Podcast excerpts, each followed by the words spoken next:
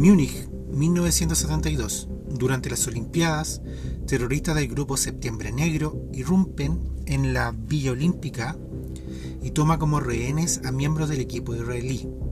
Después de horas de tensión, son llevados a un aeropuerto, en donde son emboscados por las fuerzas de seguridad alemanas. En esta operación, antes de morir, los terroristas ejecutan a los deportistas. La historia de venganza de los servicios secretos de Israel se transforma en un oscuro thriller donde se hace una dura reflexión sobre la violencia política y los conflictos que quizás no tengan un final. Hoy, en todas las películas del mundo, reseñamos la infravalorada Múnich de Steven Spielberg.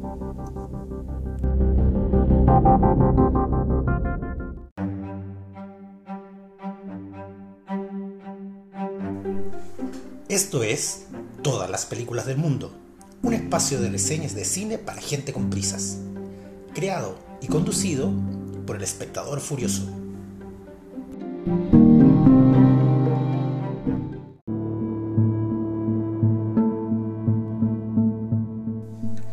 Múnich está dirigida por Steven Spielberg y cuenta con guion de Tony Kushner y Eric Roth, que a su vez está basado en el libro Venganza de George Jonas. De la fotografía se hace cargo Janusz Kaminski y de la música el legendario John Williams. Está protagonizada por Eric Bana, Daniel Craig, Ciaran Hines, Matthew Kasovitz, Jeffrey Roach y Ayelet Surer. Después de la masacre de Múnich, donde murieron 11 atletas y entrenadores israelíes, el Mossad encarga a Abner Kaufman, uno de sus agentes, que lidere una operación de venganza contra los dirigentes de Septiembre Negro que, según el Servicio de Inteligencia israelí, planificaron el atentado.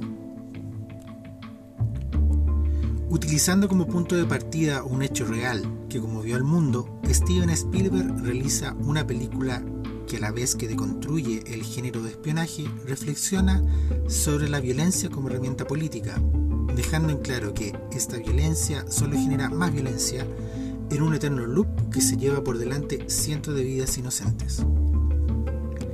Alejado de los filmes de espías más arquetípicos, donde buenos y malos están claramente identificados, en un reconfortante mundo maniqueísta donde existe el blanco y el negro, en Múnich todos son matices de gris. Es casi una antipelícula misión de Avner no es heroica ni por un fin superior. Es una fría, salvaje y sucia campaña de asesinatos.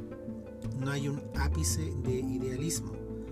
Lo que mueve estas acciones es la venganza pura y dura, disfrazada, eso sí, de un patriotismo que pronto se desvanece ante la crudeza y evidente amoralidad de la situación. Todo esto afecta a Abner y a su equipo, porque son humanos, son personas, no superespías infalibles y despiadados, personas que no estaban preparadas para lo que se les ordenó hacer, personas comunes y corrientes, las que poco a poco se ven sobrepasadas por la situación y cometen errores. Sujetos anónimos utilizados como armas, como herramientas que son, descubren muy pronto que son desechables. Abner, como líder de misión, responsable por la vida de sus compañeros, conoce el miedo, la paranoia, la ira y finalmente el más amargo de los desencantos. Pero el corazón de este thriller oscuro y pesimista es, si cabe, aún más trágico.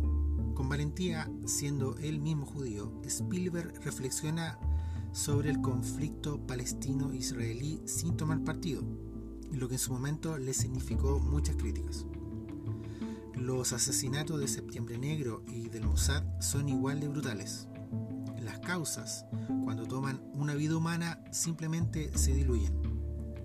En la lógica del ojo por ojo, diente por diente, el oprimido y el opresor, la víctima y el victimario intercambian sus roles en un juego sangriento. No hay épica en esta guerra.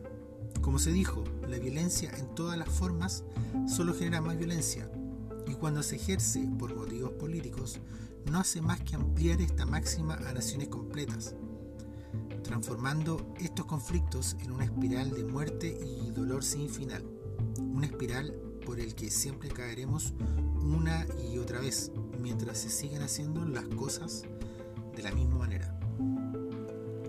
Múnich es una película que sigue y seguirá siendo relevante. Aunque tome un hecho del pasado reciente, le habla a la hora, al presente.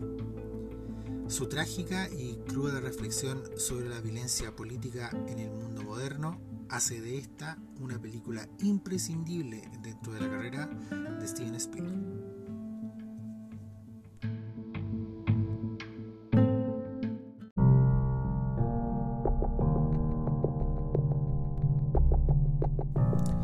Otras películas que te puedo recomendar de esta temática y sobre todo estilo.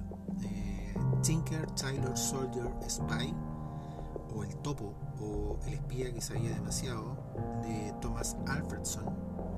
También El Hombre Más Buscado, de Anton Corbijn.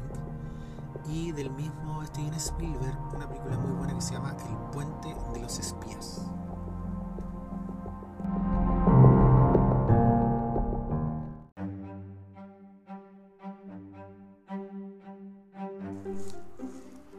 Esto es Todas las películas del mundo, reseñas de cine para gente con prisas.